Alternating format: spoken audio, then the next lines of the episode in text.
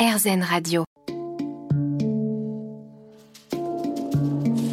Les rencontres de Julie. Je suis ravie d'interviewer aujourd'hui le journaliste et présentateur de télévision Ronald Guintrange. Ronald, euh, on parlait de BFM TV Mhm. que tu as rejoint au printemps 2007. Fin avril 2010, tu rejoins le non-stop du matin avec Roselyne Dubois de 9h à midi. Et de 2012 à 2019, tu présentes le midi 15h en duo avec Karine de Ménonville, avec qui tu as déjà travaillé dans Info 360. Cette dernière tranche horaire était-elle plus confortable pour toi? Le 12-15, Oui. euh, mais le 12-15, c'est même plus une question de confort, en fait. C'était, euh, je pense, je En temps pense, d'audimat. Le, le midi, en tout cas à cette époque-là, c'était une tranche où il y avait plus de, de rendez-vous chroniques. T'avais une chronique culture, une chronique euh, éco, une chronique, voilà. Et t'avais un peu cette espèce de d'esprit de bande, euh, voilà. Le hasard faisait qu'avec Karine, on avait vraiment envie de retravailler ensemble parce qu'on Oui. s'appréciait beaucoup. Qu'il y avait Candice Maout qui est la chef du service culture, qui à l'époque faisait simplement les chroniques culture, mais euh, c'était aussi une pote. Mhm. Et en fait, on avait réussi à créer quelque chose qui, à mon avis, n'a pas été euh, retrouvé depuis euh, de- depuis longtemps, en tout cas sur BFM. C'était pas un- souvent on a on a cette envie de créer une bande, mais créer une bande, créer euh, un duo, ça s'improvise pas et ça ça s'impose pas en fait. Oui. Et c'est vrai qu'avec Karine, euh, je savais que je pense que dans la vie, on est totalement opposés. C'est-à-dire que si elle aime quelque chose, je n'aime pas. Euh, si elle fait quelque chose d'une façon, je vais faire de l'autre. Mais par Mhm. contre, au boulot, on était complètement en symbiose. On, Oui. on travaillait de la même façon. Euh, on réfléchissait de la même façon. On avait les mêmes réflexes journalistiques. Euh, et donc, exactement. C'est-à-dire que je pouvais travailler, mais les, les, les, yeux fermés, elle pareil, elle savait quand j'allais faire quelque chose. Et c'est totalement unique, quoi. Et même si ça fait, on travaille plus ensemble, mais on est, on est restés très amis. Et, Oui. euh, et c'est vrai que c'est- enfin, ces sept ans-là, c'est vraiment quelque chose qui me, qui me marquera, parce que travailler à deux, c'est pas forcément agréable, même quand on s'entend bien avec l'autre. Tout à fait. Euh, se dire que tout dépend aussi de, de, de l'autre parce que parce qu'on remet un peu en, sa, sa vie professionnelle à un moment son ses réflexes et son confort et, et c'est pas évident Mhm. et c'est vrai que ces années-là avec Karine ont vraiment été incroyables quoi vraiment été incroyables Et à partir de la rentrée 2019, tu présentes l'émission 7 jours BFM, l'émission de reportage et de grands reportages de BFM TV.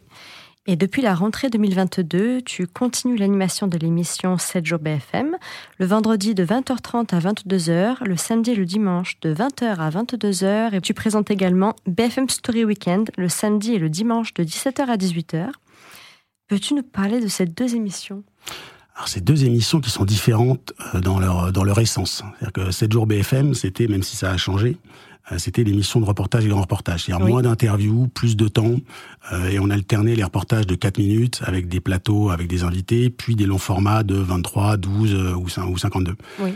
Euh, même si le format a un peu changé, qu'on est revenu à quelque chose qui est plus... euh, on a supprimé les petits reportages de 4-5 minutes, sauf choses exceptionnelles, mais on est plutôt sur des formats qui font 10, 12 ou 23, qui nous permettent de réagir et d'être plus réactifs par rapport à l'actualité. D'accord. Parce que ça, toutes les équipes de 7 jours BFM et Ligne Rouge qui font ces longs formats, ça demande quand même un, un, un boulot dingue. C'est-à-dire quand elles vous sortent un, un, un vendredi soir, un, un 26 minutes euh, inédit sur, un, sur une affaire qui s'est terminée le mercredi, ça demande 48 heures de boulot non-stop. Oui. Donc ils se sont concentrés là-dessus. Et à l'inverse, BFM Story Weekend, c'est vraiment euh, ce qu'on appelle du talk, c'est-à-dire qu'on prend trois, quatre infos maximum de la journée et on en parle avec des, spécialistes en plateau. Et donc on est vraiment dans c'est vraiment du talk, la, la TV talk où on se met autour d'une table et puis on discute comme ça. euh, Et on se dit bah tiens, euh, il s'est passé ça, on a des images là en direct. Donc qu'est-ce que vous en pensez Qu'est-ce que vous en pensez Voilà. Donc c'est vraiment deux émissions de structures différentes. Et tu en proie au stress avant l'enregistrement d'une émission, par exemple? Et si oui, comment l'apprivoises-tu Alors je suis plus stressé là en répondant à tes questions.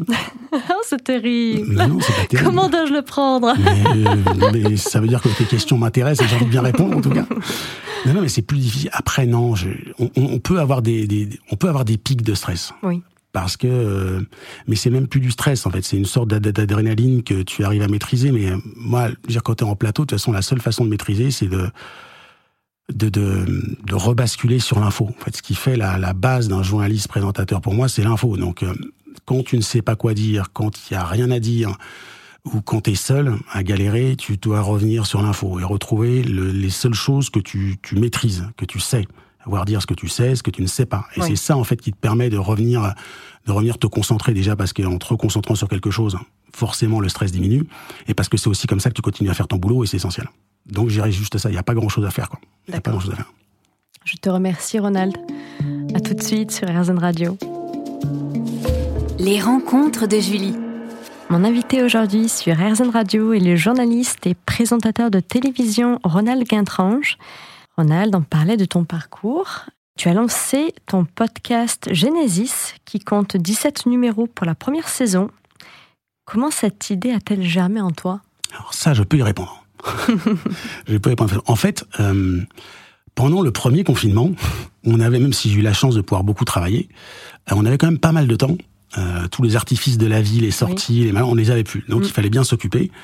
C'est vrai, je te disais que j'étais un enfant hyperactif, je réfléchissais pas trop. Bah, quand quand je m'arrête, j'ai mon cerveau qui recommence à à réfléchir. Et en fait, je, je, je, cherchais, je cherchais à comprendre et à répondre à la question que tu me posais tout à l'heure, à savoir pourquoi j'ai fait ce métier-là. Oui. J'ai toujours du mal à verbaliser ça ou à trouver la bonne réponse. Et en réfléchissant, j'avais, j'animais un podcast pour un pote qui était pas très intéressant, mais on le savait tous les deux. Et je m'étais dit, tiens, je trouverais une idée, euh, une idée à moi pour faire un podcast. Et en fait, un jour, je me suis dit, mais en fait, ce qui m'intéresse, c'est parce que les gens font, c'est pourquoi ils le font. Et de revenir à la genèse du désir. Pourquoi, à un moment, moi, je me suis au CM1, alors que j'en avais parlé à personne, pourquoi j'ai dit, je veux être journaliste? Et pourquoi toute ma vie, alors que j'ai pas aimé les écoles de journalisme, euh, il y a plein de choses que je n'ai pas aimées, pourquoi je me suis accroché à ce désir initial. Et en fait, je me suis dit, peut-être qu'en allant poser la question à des gens, des personnalités qui ont réussi, je vais comprendre. Et puis que ça peut servir aussi à, ceux qui écouteront, aux 12 personnes qui écoutent, de me dire ah bah tiens c'est cool, ça m'a ça m'a inspiré. Donc c'est l'idée c'est ça. Et euh, pour la première saison, alors j'ai eu la chance que François-Xavier de Maison euh, réponde à mon invitation. On se connaissait un petit peu, donc je mhm. suis un peu le parrain officieux euh, du podcast. Mais après voilà l'idée c'est d'ailleurs je vais avoir un spationaute, un euh, un urgentiste, euh, un champion d'apnée, un champion de boxe, un chef cuisinier un chef triplement étoilé. Ouais, 13 étoiles, Yannick Aleno. Ah oui. Donc, et c'est génial parce que je me suis rendu compte que j'avais accès à ces personnes-là de façon directe ou indirecte, mhm. et qu'au final, même si je les côtoyais comme ça, on n'allait pas, on n'avait pas vraiment de vraie discussion. Et ils ont tous joué le jeu, c'était hyper sympa parce que parce que c'est quand même des gens qui bossent beaucoup, oui. qui ont beaucoup beaucoup de choses à gérer euh, en plus de ça, et ils m'ont tous fait l'amitié de venir. Et il euh, y a, a qu'une personne qui m'a dit, on dirait pas qui c'est, mais j'ai pas du tout aimé son attaché de presse, donc c'est pas grave. Mais euh, mais voilà, mais c'était génial de pouvoir le dire voilà. Et l'idée, je commençais toujours par par la même question quand avez-vous su que vous seriez euh, bah, présentatrice de, des rencontres de Julie sur RZN, euh, spationaute. Euh, voilà, c'est vraiment ce qui m'intéressait. Et après, on revenait un peu comme tu le fais, tu vois, sur le parcours et comment le désir avait évolué, s'était conforté, avait été troublé, avait disparu, il s'était, il s'était renouvelé. Et en fait, je me suis rendu compte que c'était vraiment ça. Ce qui m'intéressait, c'était vraiment le désir chez les gens. D'accord. Mais ce qui est marrant, c'est que j'ai fait ce podcast-là alors que je n'écoutais pas du tout les podcasts. En fait. Ah oui Pas du tout. Et c'est en fait en le faisant pour un pote, pour un, pour un autre sujet, qui c'était autour du sport et des valeurs du sport et, des marques autour du sport, et où sur le coup j'étais juste le présentateur et je posais des questions, ça ne cherchais rien enfin de particulier. Je me suis dit, c'est quand même un, un, média assez cool, c'est une façon assez assez sympa et assez légère de s'intéresser à, à, un sujet qui t'intéresse toi et qui potentiellement peut intéresser d'autres. Donc c'était l'idée, c'est d'aller rencontrer des gens qui m'intéressaient, de se dire que cette rencontre-là personnelle, elle pouvait aussi faire que d'autres personnes rencontrent quelque chose d'intéressant. Oui. Et ça, euh, bah la télé, c'est enfin format télé, c'est impossible. Et il y a que il y a que la radio parfois qui le permet, mais le podcast c'est l'outil idéal quoi. Et je me suis surtout connu. Mais j'ai très très peu écouté de podcast. La saison 2 est-elle en préparation? Oui, la saison 2, si tout va bien, ce sera en septembre. Oui. Mais on va changer un petit peu. Ça, personne ne le sait. je te le dis, c'est un scoop. Attention, il n'y a pas un jingle. euh, Orphée à la technique va nous mettre un bon petit jingle scoop. Oui, j'en suis sûr. euh, en fait, au lieu de m'intéresser aux personnes, je vais m'intéresser aux associations via des personnes. C'est-à-dire euh, d'aller rencontrer des gens qui, à un moment dans leur vie, ont créé une association, repris une association pour défendre une cause qui leur tenait à cœur, et de voir comment cet engagement-là, euh, il est né, et là encore une fois, comment ils l'ont construit et quels étaient les trucs. Donc ça donnera un focus sur d'autres façons de s'engager, plus l'individu dans un groupe. Voilà, ça va, ça va un peu changer. Donc on est en train de travailler sur notre casting. Il y a des choses assez intéressantes, et normalement ça commence en septembre. Parfait. Je te remercie, Ronald. C'est moi. À tout de suite sur RSN Radio. Les rencontres de Julie. J'ai le plaisir aujourd'hui sur RZN Radio d'interviewer le journaliste et présentateur de télévision Ronald Guintrange. Ronald, on parlait des podcasts Genesis que tu as lancés euh, récemment. Quelle personnalité rêverais-tu d'interviewer? Hmm. Je pense qu'il y en a pas mal. Mais là, comme ça, Et mort ou vivant on, va prendre, on, va prendre, un vivant en même Les temps. deux. non, peut-être peut Bono, le chanteur de YouTube. Oui. Parce que ça a bercé mon enfance et parce que je pense que c'est quelqu'un qui peut avoir des, des choses intéressantes, euh, euh, des choses intéressantes sur, sur plein, de, plein de sujets. Mhm. Et hier, je regardais, mais, pas, mais en fait, ce que je trouve génial, c'est que euh, ça fait 20 ans que je fais ce métier-là. Et on, on, on, me demande toujours les moments forts, les machins. Et en fait, s'il y avait une interview à retenir, en fait, je me souviens d'une interview. Oui. Et c'était à Huit Mont Blanc. Donc ça remonte. Et c'était avec quelqu'un, j'ai oublié son nom, euh, qui était d'origine euh, malienne, qui s'est présenté à la présidentielle, mais à l'époque était ingénieur à la NASA. Et on était sur l'aérodrome de Megève, parce que j'étais à Huit Mont Blanc. Mm -hmm.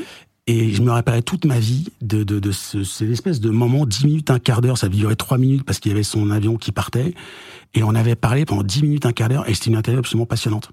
Et c'est ça aussi qui est génial, c'est les espèces de, de, de, de, surprises où tu, tu commences quelque chose parce qu'on t'a demandé de le faire, et puis t'es complètement emballé par... Euh, complètement emballé par ça. Donc, ah oui, euh, donc Bono, Mm -hmm. j'ai un Tiger Woods parce que je pense que mm -hmm. j'ai joué un peu au golf parce que je pense que le mec est tellement euh, torturé à l'intérieur et que ça, ça serait intéressant. Mais oui. la liste est la liste est immense en fait. Parfois on se retrouve avec des gens, on sait pas trop, et puis il se passe quelque chose et c'est génial. Donc c'est toujours un peu compliqué en fait. Comment parviens-tu à jongler entre les émissions télévisées, tes podcasts? Ça va, ça va. Euh, non, mais en général, je suis mon week-end c'est le lundi et le mardi. Donc Mhm. euh, en général, le lundi, j'ai j'ai mes rendez-vous euh, administratifs, santé, euh, tout ce que tu veux. Je, je bloque un peu tout, je fais rien. Oui. Euh, un peu de sport. Le mardi, pareil. Le mercredi, je commence à réfléchir à ce qui va se passer euh, le vendredi. Et le jeudi, euh, je vais à la rédaction et on commence à voir un peu les, les grosses thématiques, ce qu'on a prévu. Euh, mais après, ça a un peu changé parce que comme l'émission 7 jours est devenue un peu plus une émission de talk, une émission Oui. moins, moins une émission de reportage, en gros, c'est très compliqué de se, de se projeter deux jours ou trois jours à l'avance par rapport à ce qui va se passer. Donc, mon but, c'est de coller à l'actualité. Et, euh, et bon, tout ça, on va, on va en parler parce que je pense qu'à la rentrée, il y aura, je reviendrai. Non, mais il y aura sans doute des changements. je pense qu'on va, on, on va adapter un truc pour être justement plus, plus performant, plus efficace. Mais l'idée, c'est ça, quoi. Mercredi, euh, tranquille. Jeudi, je recommence à faire une bonne journée. Et par contre, vendredi, samedi, dimanche, je bosse. Je bosse. Mais je bosse pas mal parce que le vendredi, l'émission est à 20h30, j'y suis à 16h. Mhm.